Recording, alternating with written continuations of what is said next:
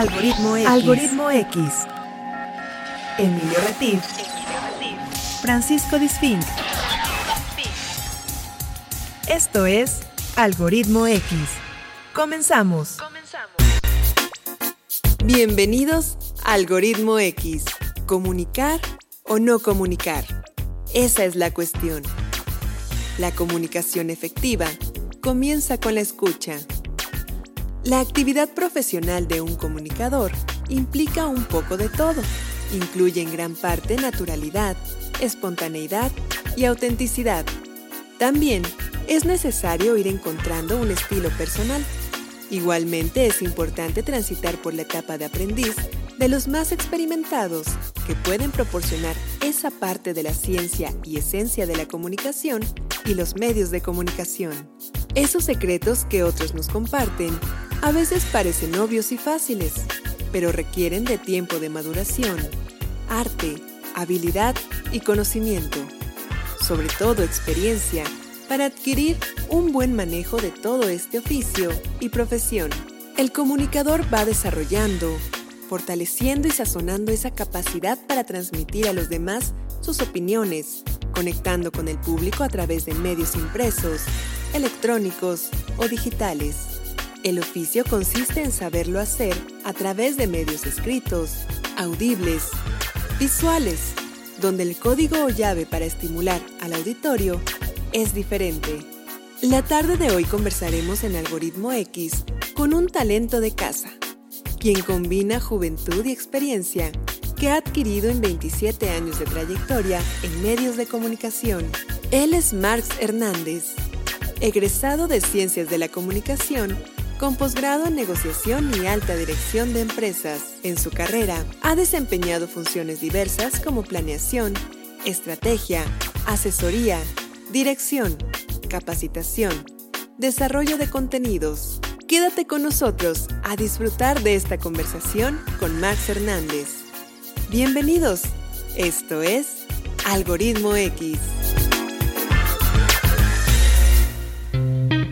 ¿Qué tal? Bienvenidos, has llegado a Algoritmo X. Yo soy Emilio Retif, te doy la más cordial bienvenida. Gracias por estar aquí. Si ya has estado antes, te lo agradezco doblemente. Si acabas de llegar, quédate aquí con nosotros. Tenemos una charla desenfadada de café, de esas charlas botaneras de sábado, previa a la comida oficial o la sobremesa vamos a platicar con uno de los talentos de esta casa y no solo de esta casa, hace muchas, muchos medios eh, a la vez y bueno, ahorita platicamos con él, es Marx Hernández, ya como lo escuchaste en la, en la cápsula de introducción. Y bueno, antes de continuar, le doy la bienvenida a mi compañero de conducción, Paco Disfink. ¿Cómo estás, Paco? ¿Qué tal, Emilio? Bienvenidos a un episodio más de Algoritmo X. Les damos la bienvenida como cada sábado aquí en esta tarde a través de Radio Más y eh, agradecemos a todos aquellos que hacen posible la producción de este programa. Por supuesto, a Rafa Peredo en cabina y también a Emiliano Fernández en la producción y a Jorge Fernández de Menegui como productor general. Pero por supuesto, el más importante en el algoritmo de la radio, quien es nuestro máster que puchando los botones hace que llegue este programa a todos ustedes con la señal de FM a las ocho entidades donde se baña con nuestras repetidoras de Radio Más. Si bien si nos estás escuchando la versión digital, pues seguramente lo estás haciendo a través de eh, la plataforma de Spotify donde puedes encontrar todos y cada uno de los programas de Radio Más buscando Radio Más, espacio algoritmo X, ahí salen todos nuestros contenidos, o bien buscando solamente algoritmo X encuentras la ventana del podcast que también eh, tenemos por ahí ya muchos contenidos eh, desde hace tres años que estamos haciendo este programa y por supuesto que nos sigan a través de Facebook en las redes sociales donde nosotros vamos presentando quiénes van a estar en el programa y a quienes van a poder escuchar tanto en la versión de podcast como en la versión radiofónica de algoritmo. Así es. Y bueno, como eh, síganos en Facebook como Algoritmo X, como dice Paco. Y bueno, le doy la bienvenida a, una persona que es muy joven, pero también es, ha estado muy activa. bueno, ¿eh? pues sí, sí, sí, sí. Es, es, un come años este muchacho. Él es Marx Hernández. ¿Cómo estás, Marx? Muy bien, muchas gracias por haberme invitado a su espacio, a este algoritmo, formar parte de este programa, al algoritmo que ustedes convocan, invocan, conforman y se realiza en la magia radiofónica y en este caso a través de Radio Más hoy. Gracias. Así es, pero tú eres un hombre no nada más de radio, sino eres un hombre que ha hecho varios programas en televisión, que ha hecho varios programas en radio y por eso queremos platicar contigo. Cuéntanos un poco en tu infancia, o sea, cuando eras pequeño, cuando eras niño, ¿qué, ¿cómo te imaginabas eh, tu paso por los medios? ¿O en qué momento pasó por tu mente querer, querer formar parte de esa, como decía nuestro compañero de radio, eh, de la cajita donde viven y habitan pequeños seres humanos, ¿no? Claro. ¿Quién fue el que dijo los- eso? Este Víctor. Víctor, Víctor Mortera Claro. decía que te imaginabas eso, que así era la radio, que era una caja de madera con pequeños seres humanos que habitaban ahí. Sí y no. Recordemos que en la época en, las cual, en la cual me tocó ser niño, que más o menos la compartimos, que fue por allá de los años 80, pues finalmente todavía mucha magia, había mucha magia en cuanto a los medios, ante la televisión y ante la radio. Realmente como niño finalmente fantaseas mucho. Ahí todavía a los niños nos evocaban mucho el tema de imaginar, imaginábamos mucho. Y efectivamente a mí me pasaba pre- eh, principalmente con un programa, ustedes recordarán burbujas. Claro, Claro. Cada vez que lo veía en la tele y veía los personajes, yo me imaginaba que si yo abría la tele y me, me asomaba dentro de la caja, Ajá. donde estaba el cinescopio, todo eso, iba a ver a los personajes ahí Claro, chiquitos claro. viéndolos, pero eso era con la tele. Con la radio era, pues de alguna u otra manera algo semejante, pero todavía lo veía hasta más, más distante, más fantástico, ¿no? Como de una bocina Claro. que muchas veces ustedes recordarán. Hoy en día, bueno, la radio se fue haciendo cada vez más chiquita, pero en ese entonces eran monstruos de aparatos también los claro. que teníamos. Y entonces a partir de ello, a veces medio veía, me asomaba eh, en estas rejillas negras que tenían los, las, la- las, las bocinas de ese entonces, y yo veía cómo eh, se movían los twitters, toda esta parte. Y decía, ¿cómo, ¿cómo pueden estar ahí? ¿Cómo se le hace? Y, pero siempre había una referencia de cabina y demás. No sé, yo, yo siempre tuve una referencia que en algún lugar estaban estos personajes que aparte de todo evocaban también la imaginación con las grandes voces de quiénes eran, quién te hablaba. Realmente eran medios que te atrapaban ¿eh? y todavía tenían un glamour por, por escucharlos, por quienes participaban y por tú estar ahí. Entonces, ¿en qué momento se me da? Pues mira, yo fui un niño que también he de decir que fui de la generación en donde la tele fue nana, pero la radio fue compañía. Entonces la radio fue mi amigo, me tocó todavía esta, este programa con el que muchos nos, nos fuimos eh, creciendo y nos íbamos a la escuela, que era la Legión Infantil de los. Madrugadores que conducía y producía en ese entonces eh, don Martín Casillas, papá de Leti Casillas, nuestra compañera hoy en día aquí en, en TV Más, en RTV. Y pues ese fue mi, mi gran vínculo con la radio, ese programa. Y yo creo que con ese muchos nos formamos, muchos crecimos, muchos fuimos a la escuela. Y desde ahí yo creo que me llamó mucho la atención y, y el, el ver la tele, ¿no? Todo lo que pasaba de- desde ese punto de vista. Entonces, dicen también que de niño yo hablaba mucho. De hecho, mis maestras en la primaria siempre me ponían a ser maestro de ceremonias. Ok. Hasta que llegó el momento donde me tocaba ir en la escolta y yo solito fui a, de- a decir que no, que a mí me dejaran de maestro de ceremonias porque pues ya, ya me la sabía casi casi. Y entonces dejé las eh, varias veces la escolta con tal de estar en el micrófono. O sea, permutabas el asunto. Sí, Ok. sí, porque para mí era más divertido. Claro. Digo, y para mí tenía más, eh, más acción y era más emocionante el estar en el micro que estar todo el tiempo y parado en, en la escolta, ¿no? Aunque se supone que si hablamos desde la parte jerárquica, bueno, quien sale en la escolta, Pues es era el mejor, ¿no? Claro, sí, claro, sí, ¿no? porque además las maestras siempre eran así bien gandallas, ¿no? De ponerte, solo si sacaste 10 en esta materia te voy a poner en la escolta, ¿no? O sea, no era el que lo hiciera mejor. Era cuando todavía había disciplina. Exacto, cuando se decía que había una disciplina, pero la disciplina más bien era este eh, pues el sacar buenas calificaciones. más bien, ¿no? Sí. Ok. Era, era Eh, el portarte esto. bien también. Eh, Sí, Que claro. antes éramos mejor portados, a mí me parece. Yo creo que había una, eh, había una sensación de eh, el, el hecho de portarse bien, te, te merecía tener una, una, un estatus en la escuela. O sea, no, no era eh, Una reputación. Una reputación porque Era la marca personal, ¿no? Claro, porque además respetabas a tus mayores. Esa era la, la principal. Aparecías en el cuadro de honor, ¿no? Claro. Cierto, todo esto que te iba motivando Claro. para que tú fueras un mejor alumno o dieras lo mejor de ti. Finalmente era algo aspiracional Claro. y era integrar muchas cuestiones, conducta, interés, llevarte bien con los compañeros, llevarte bien con los Ir maestros. bien vestido, tener tus zapatos limpios, o sea, todo ese aseo. tipo de cosas. o sea, y todo eso justamente lo vinculaba, lo fomentaba este programa, la Legión Infantil de los Madrugadores. Claro. Por eso decía que ese fue como que mi primer gran contacto con Esa la radio. Sí, y de ahí me gustaba mucho. Aparte, mi mamá siempre me compró muchos eh, audiocuentos. Cuan- Cuando, era el acetato, el- el- los discotes, donde lo ponías y prácticamente ahí te, quedas- te quedabas escuchando cualquier este, cantidad de, de- de cuentos clásicos y ahí era esa cuestión dramatizada, ¿no? A partir de la voz, del sonido, todo ese claro. rollo. También me Claro, atrapó. donde todavía había capacidad de asombro. Y con eso vamos a volvernos, Paco, porque ya me está haciendo señas Ya te está obscenas haciendo aquí. señas obscenas. Ustedes no lo ven, ustedes no lo ven, pero las señas obscenas se hacen aquí en la radio. Y vamos a ir a un pequeñísimo Él- corte. él es el que las hace. No, yo las recibo. Una, una- un corte promocional aquí en Radio Más. No le cambies porque no tardamos absolutamente nada y seguimos platicando con Marx aquí en Algoritmo X. Algoritmo X. Algoritmo X. Escuchas Algoritmo X. No te vayas. Regresamos. Regresamos. Algoritmo X. Algoritmo X. Ya volvemos. Algoritmo X. Continuamos.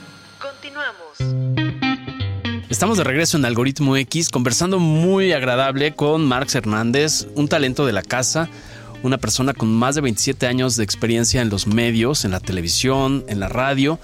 Y antes de continuar conversando con esta, sobre esta capacidad de asombro y cómo imaginaba él a los personajes de Odisea Burbujas eh, y de la Legión de Madrugadores, vamos a continuar con Paco Disfink con una rolita. No sé si traes a Mafafa Musguito. No traigo a mafafa traes. mosquito ni a, ni a, ni a, Ni a mimoso ratón. Ni al sapo galán simpático este, de patas verdes, que nos creíamos que era realmente simpático, yo creo que sí. Eh, eh, pero traemos una muy, muy, buena canción a cargo de R.E.M. que se llama All the Right Friends, o todos los eh, amigos correctos. Una canción que escribieran eh, como grupo. Ya que ellos eh, los créditos de las canciones siempre las ponen como grupo, a pesar de que los escritores son Peter Buck y Michael Stipe. En 1979, eh, para su disco eh, Murmur, escribieron esta canción, pero, pero, pues en el corte, ya cuando se hizo, se hizo la producción del disco, no salió. Después, más adelante, eh, sacaron eh, otro disco eh, donde también volvieron a grabar la canción y tampoco salió la canción en los cortes eh, eh, que que, ellos retomaron para, para la producción. Ah, Fue hasta hasta el año de 1984 donde eh, esta canción sale en una compilación y eh, en el 2001 Cameron Crowe la incluyó en el soundtrack de la película Vanilla Sky. Este director eh, le gustó la canción Recordaremos a Cameron Crowe como uno de los directores que salen de la revista Rolling Stones como un, como un muy buen periodista de rock y después se convierte en director de cine. Entonces, bueno, la, la tomó para el soundtrack de Vanilla Sky, esta película con Tom Cruise, y ahí es donde la verdad se hace famosa la canción de All the Right Friends de R.E.M. que escuchamos en este momento aquí en Algoritmo X.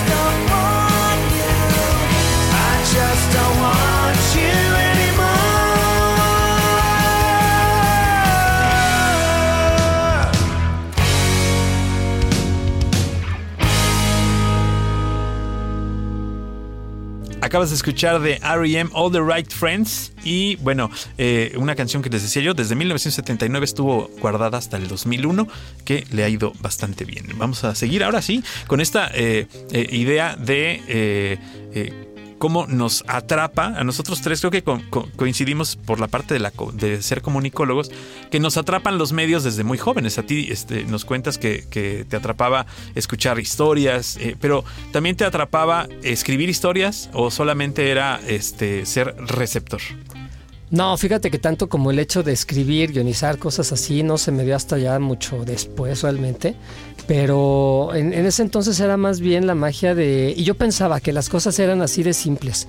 Quien estaba enfrente de la pantalla era como quien se le ocurría todo, con quien casi casi era el pináculo de todo Claro, claro. y daba la cara, ¿no? Y quien te hablaba en la radio, pues lo mismo, finalmente tenía que ver con una genialidad, con una personalidad y todo dependía de esa persona. Ya después, tiempo después, porque ya avanzados en, en- en los años, he de decirles que a mí la oportunidad, la primera oportunidad de incursionar en los medios se me da a los 17 años, estando en la preparatoria y justamente fue en televisión. Cuanto que tiempo atrás antes yo siempre busqué entrar a la radio. Cosa curiosa, donde se me da la, la apertura, donde se dan las circunstancias, es entrar en tele.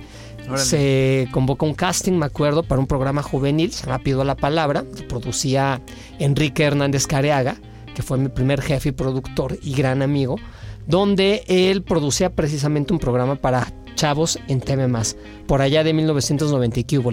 Es cuando... O sea, ya son chavorrucos ahora. Hoy en día, pues no sé, fíjate que ese concepto de chaborruco se ha mal etiquetado ya. De momento yo creo que es esa resistencia de los que rebasamos ya cierta Claro. edad, que decir de los 40 años es el negarse a seguir creciendo, el, el negarse a envejecer, Claro, claro. pero antes se veía todavía, y digo, y antes, hace cuatro años, cinco años, era como una mala etiqueta. Hoy en día ya es como que parte de todo lo que Claro. es un segmento más de la población, claro. el chaborruco, porque finalmente ya la población se hizo para arriba. Ok. Entonces, bien lo dicen, los hoy en día los 40 son los nuevos 20, casi casi. Claro, claro. La Tremendamente. nueva adolescencia, ¿no? Desafortunadamente, porque estamos dejando de lado cosas que son bien importantes como tiene que ver la sabiduría de los años que te da la experiencia. Claro, Y es la experiencia de vivir y esa no la adquieres de otra manera. claro. Pero bueno, como les decía, a los 17 años se convoca un casting eh, eh, justamente aquí. Me acuerdo que entre más de 60 y que hubo le de chavos y chavas que fuimos a ese casting, quedamos dos personas.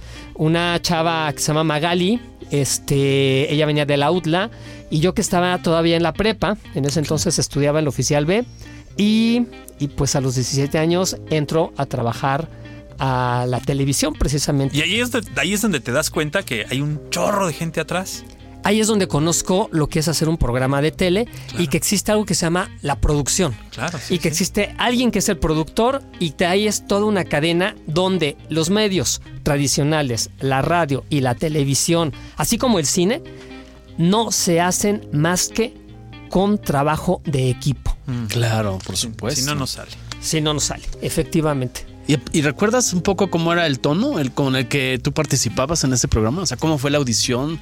Eh, era un tono bueno, juvenil, evidentemente, pero ¿recuerdas cuál era el... el- la Era, era un programa para chavos informativo.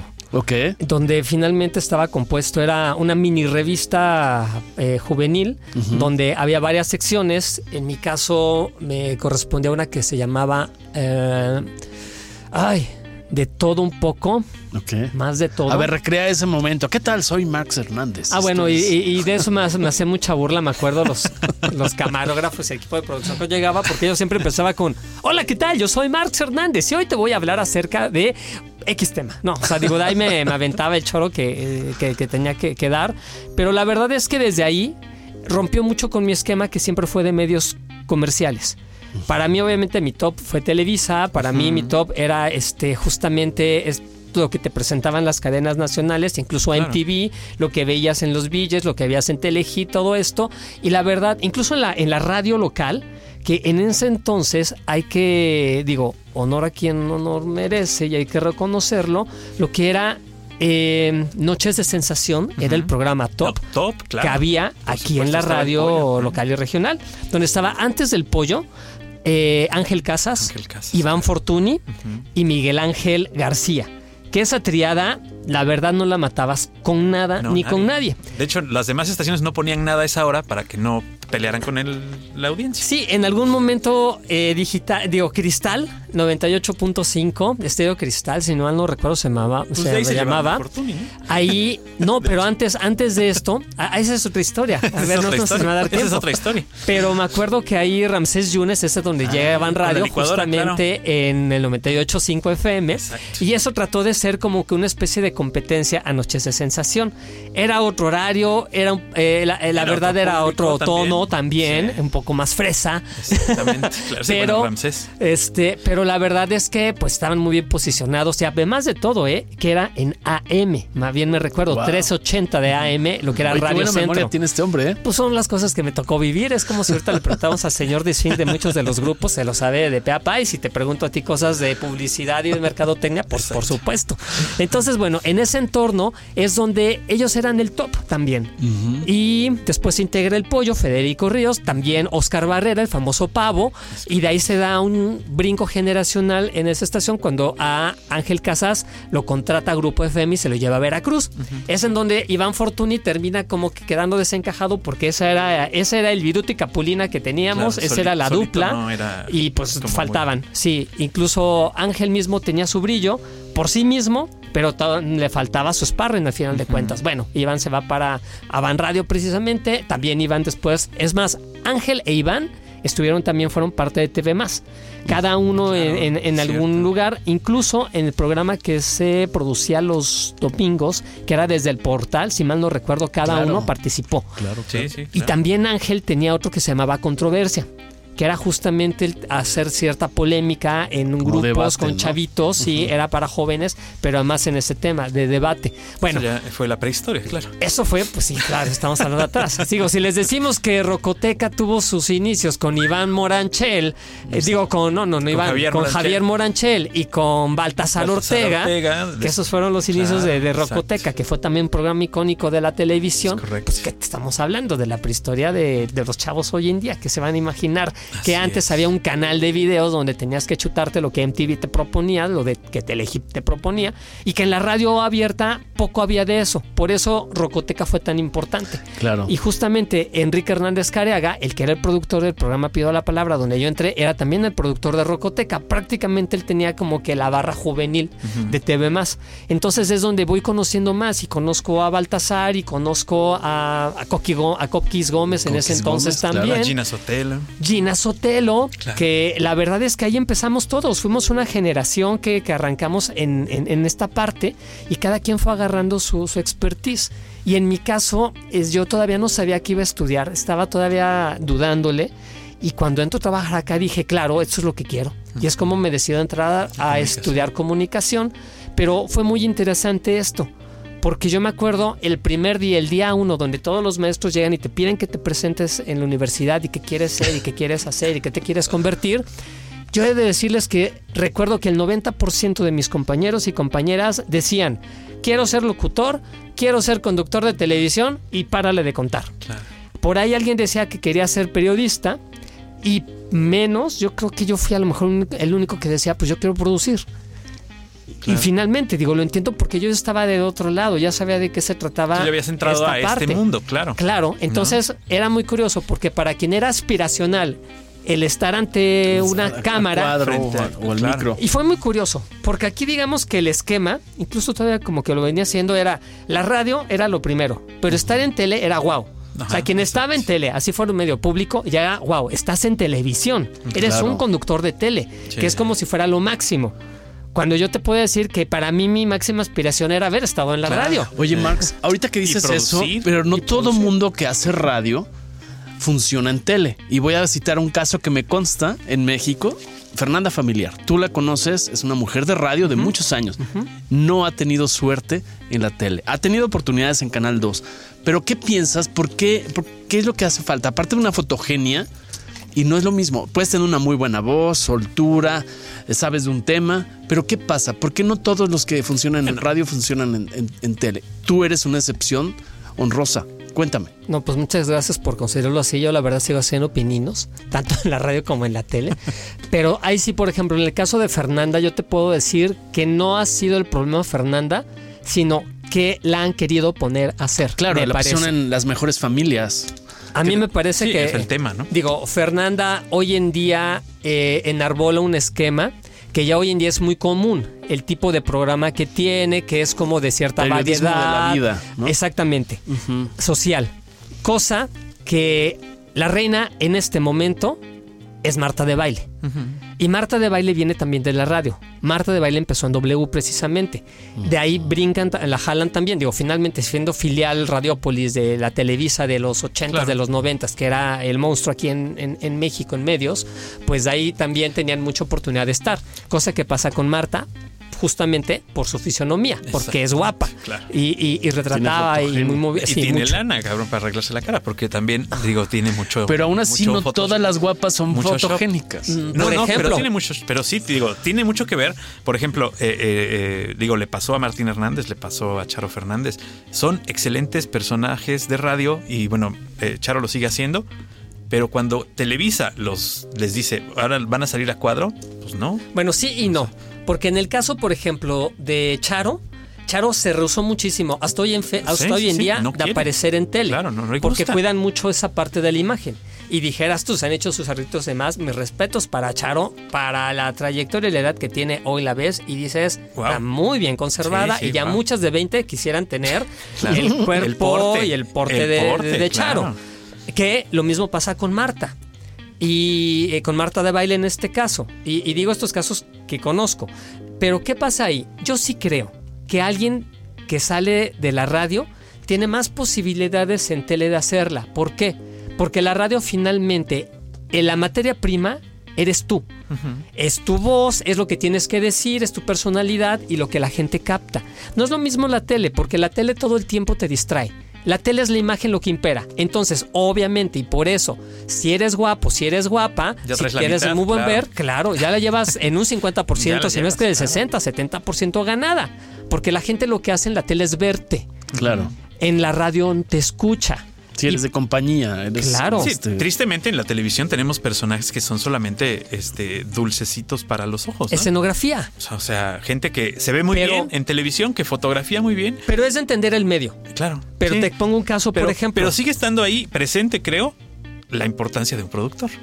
Sí, O sea- sí, claro, digo, es conjuntar toda una idea. Y pocos o pocas veces se da el tema de que un productor puede conducir y puede estructurar todo. Cuando se da ese elemento, tienes muchas posibilidades de que el producto llegue al puerto donde se ideó desde un principio. totalmente. Porque no es lo mismo lo que el productor concibe cuando tienes a un conductor o tienes alguna conductora, talento, lo que sea, en radio o en tele, porque al final de cuentas entran ya personalidades y entran otra gama de elementos que ya va la, la- la parte individual de cada quien lo que le va metiendo. Claro. ¿Qué pasa en este caso, por ejemplo, con, les digo, casos afortunados? Me parece, Javier Solórzano es un caso afortunado de la radio y la televisión. Pero Javier Solórzano es una personalidad, digo, en tele y es una personalidad en radio.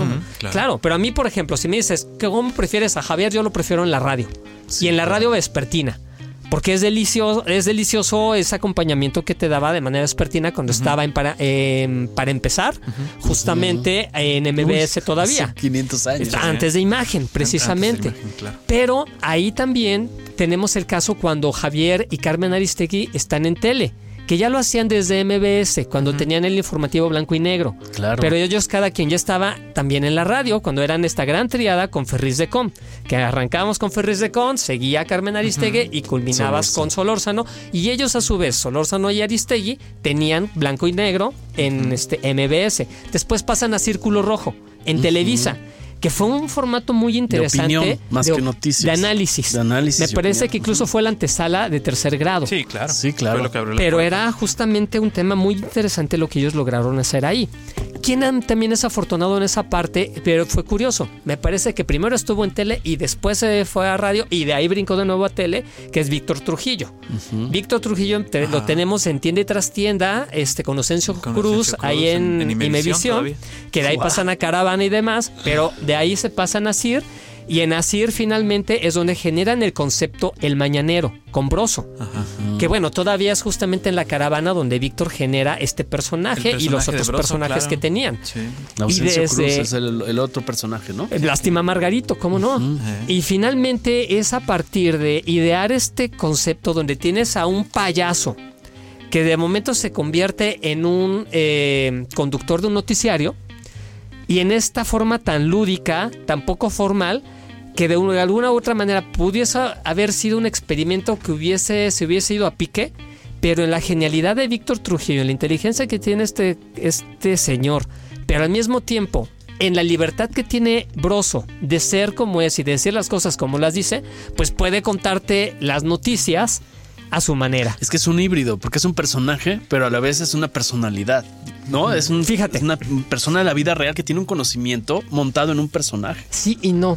O sea, sí, mira, yo eh, tuve la gran fortuna de trabajar con Víctor Trujillo en Canal 40, precisamente en el Mañanero. Ok, ok. Y yo te puedo decir que para mí era choqueante. Todas las mañanas, cada vez que veía a Víctor ponerse enfrente del, del estudio, entrar la- antes de entrar a la puerta del estudio tenía un ritual, pero él, en el momento que se colocaba la peluca, olvídate de Víctor, pasaba un fenómeno semejante que yo lo he visto en el cine con Jim Carrey en la película La Máscara, cuando se ponía la máscara. Exactamente ese fenómeno ocurre con Víctor Trujillo y con Broso. Hay de ti cuando te acercabas a Broso, ya siendo Broso. Víctor. Cañón. Te, te exponías a lo que Broso es. Siempre con una gama de respeto, lo que tú quieras, van siendo del equipo de producción. Sí, sí, Pero pero, ya, en pero ya no era Víctor Trujillo, No, ya, era, ya era un personaje. Completamente claro. ya no era Víctor, ya no estaba Víctor ahí. el, el ritual que dices, ¿cómo era el ritual? Eh, es muy interesante porque llegaba primero, eh, se ponía frente al estudio con la con la ¿Peluca? peluca, a, a mano, obviamente ya, ya maquillado, pero todavía ahí te hablaba Víctor.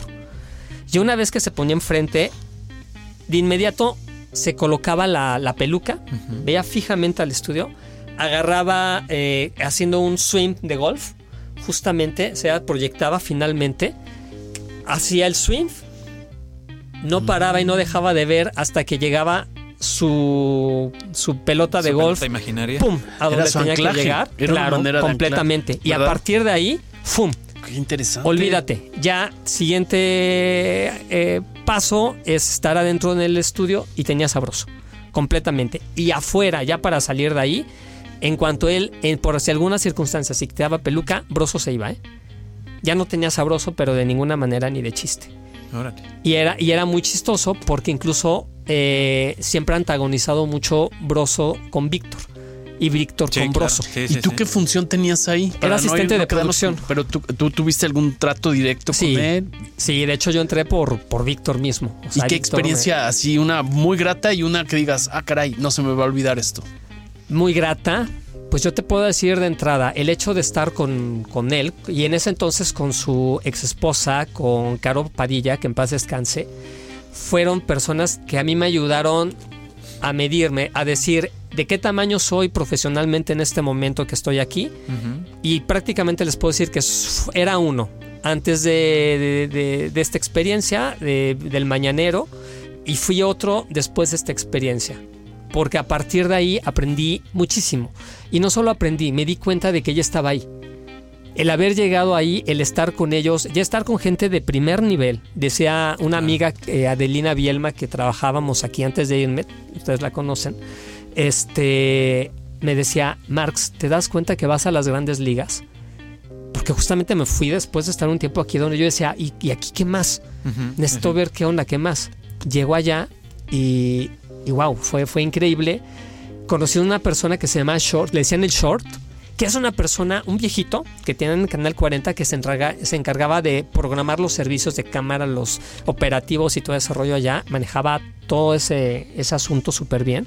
Pero era una persona que conocía de tú a tú a Emilio Azcárraga, a Milmo, a Emilio Azcárraga, a Raúl Velasco, a Jacobo Zabludowski, a Pedro Ferri Santa Cruz, a todos esos íconos de los medios, de la televisión y demás, él los conocía, a Verónica X, a quien tú A todos, quisieras de claro. México, él los conocía, había trabajado con ellos y ellos lo conocían a él. O sea, era como el popochas de la televisión, ¿no? Algo así. No sé, era una persona, yo creo que incluso en Canal 40 lo tenían ahí como en un nicho, Ok. porque era realmente una gran vaca sagrada de entre los que sabían y hacían la radio, y en este caso la televisión. Y era el CNI. Canal 40. Canal 40. La- que era maravillosa esa época de. En ese entonces, yo creo que SNI era un canal que los que vivíamos en la Ciudad de México lo adoptábamos como propio. Claro. Que esa es una gran virtud que los medios públicos hoy en día deben de tener. La gente, cuando un medio te siente suyo, ya lo hiciste. Claro. A CNI prácticamente estaba anclado con dos grandes productos en toda su programación. Una era El Mañanero Y Ciro. y el otro era Ciro, Y Denise. lo Gómez Leiva y hacía la mancuerna ese entonces con Denise, exactamente. Es curioso que hoy en día los tengamos a los dos, cada quien en un En lugar distinto. Canal 2. Pero ahí sí se me hizo un desacierto haber puesto a competir a Denise con Ciro cuando estuvieron juntos. eh, Ciro era el que llevaba la batuta. De hecho, él era el director de, de noticiarios de Canal 40. Tuve la fortuna también de, de entablar una buena amistad con Ciro y que Ciro también me enseñó muchísimo. Había momentos, tiempos muertos en algún momento en las tardes, donde agarraba y me decía, vente para acá. Porque yo me la vivía en Canal 40 prácticamente. Porque todavía los mar- martes y los jueves hacíamos el programa de mm, mm, mm, Las 9 y Sereno. Justamente que ahí conducía a Víctor, no Ujú. conducía a Broso. Entonces, Sí, que era como un, era un talk show, un inicio de talk show. más o menos, un, más bien un night show. Sí. Una cosa por el estilo, pero con, también con análisis a su, a su particular manera.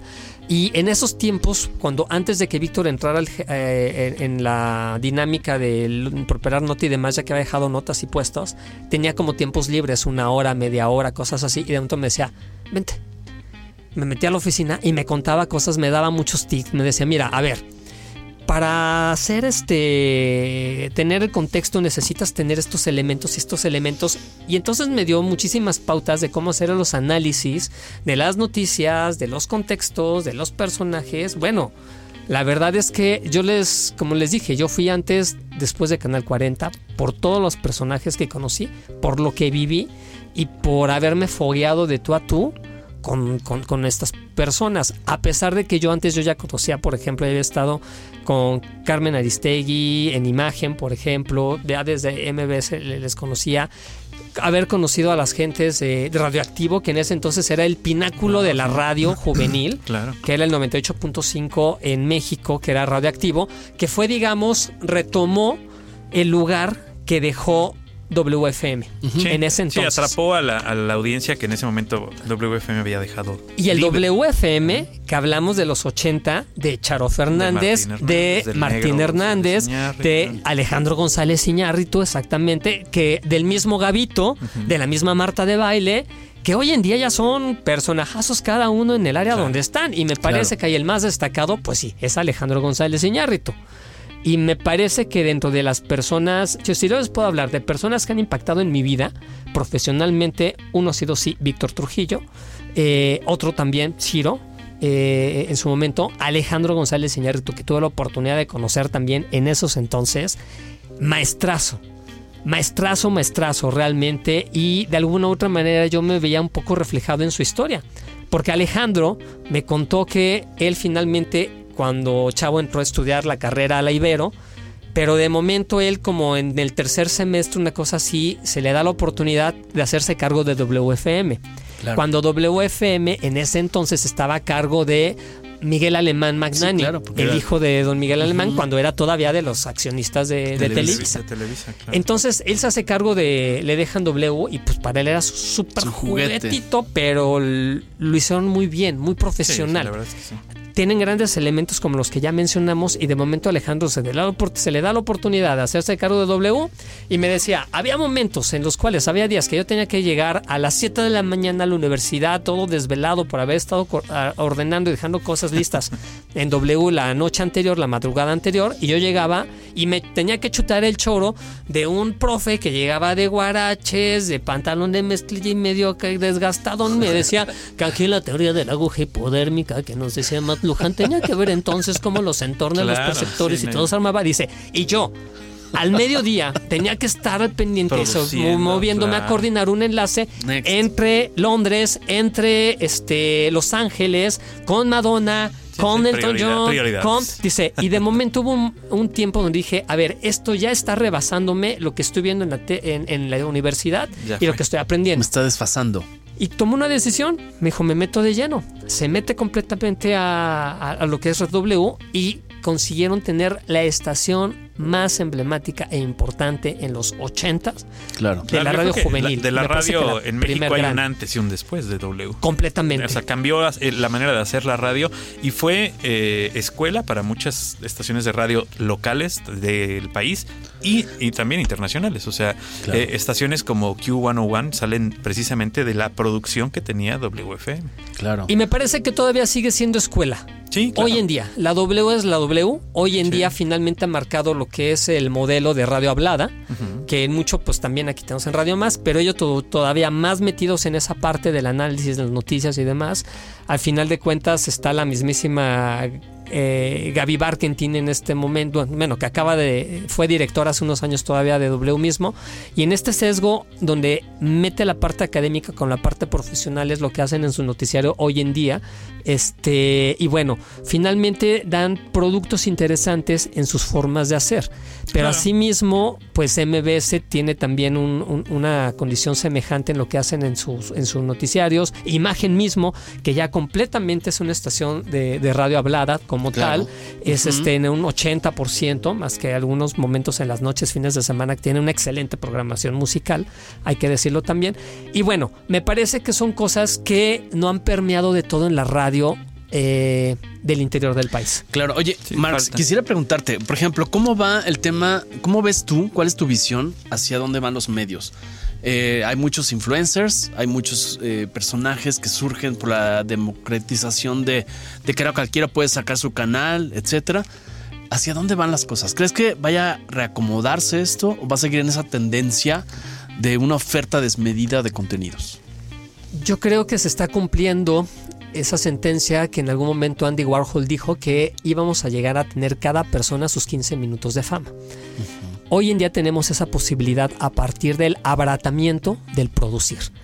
Antes, el poder hacer un programa de tele era carísimo, simple y sencillamente porque la Por la isla de edición, claro. las cámaras profesionales para hacer televisión, las cintas, los cassettes para Y el profesionales, espacio. era carísimo. Bueno, y no cualquiera accedía a un tiempo A aire. la pantalla o a la Sí, no, a, a- a a ser masivo. No cualquiera No. eh, se podía hacer masivo cuando ahora pues, cualquiera. Eso, igual de la misma manera la radio.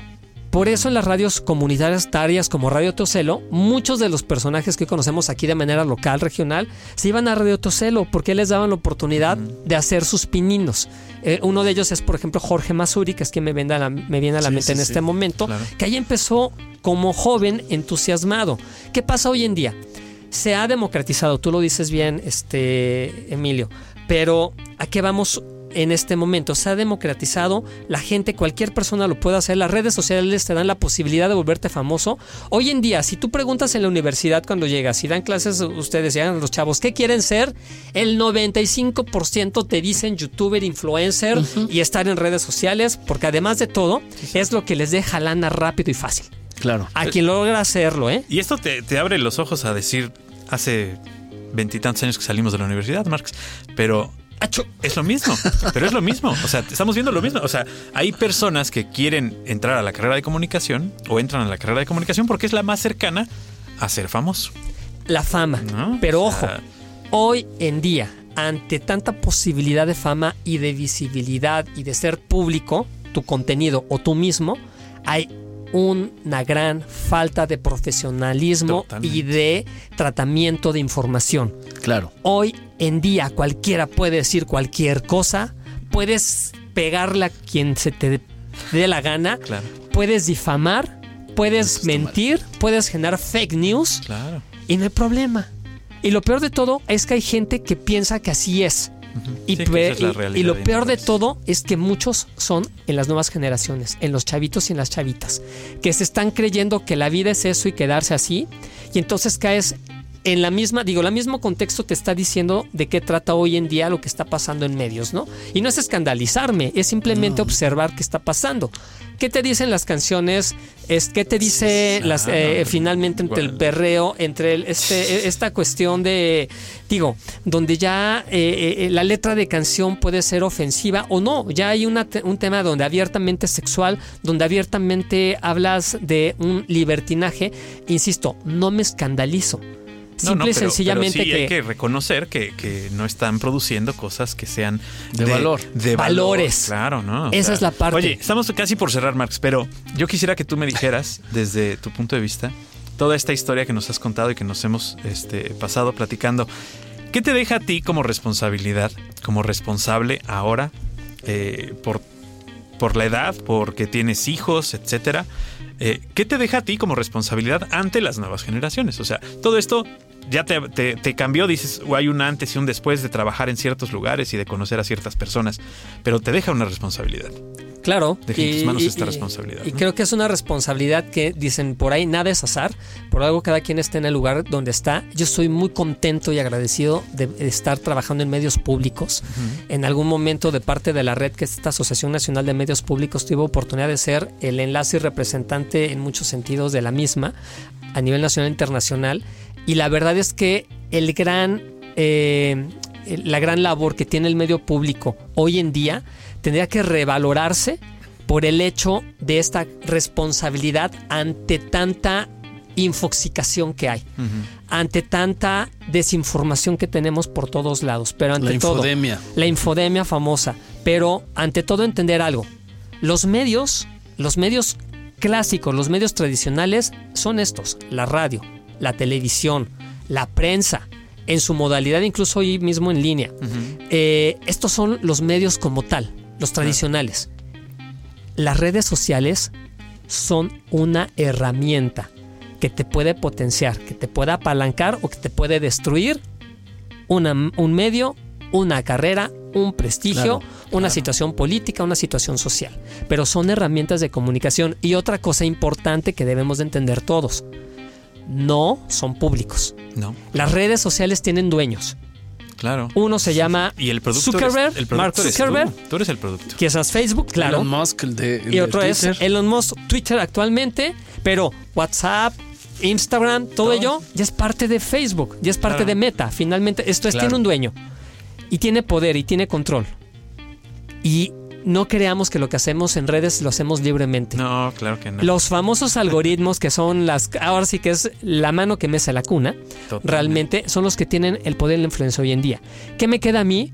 Pues hacer lo que he aprendido a hacer desde hace 27 años, un poco más, de manera responsable. Educarnos, incluso nosotros ya de manera eh, como generaciones que ya pasamos los 40 años, es el reeducarnos para entender en dónde estamos parados y ayudarles a los que vienen Claro.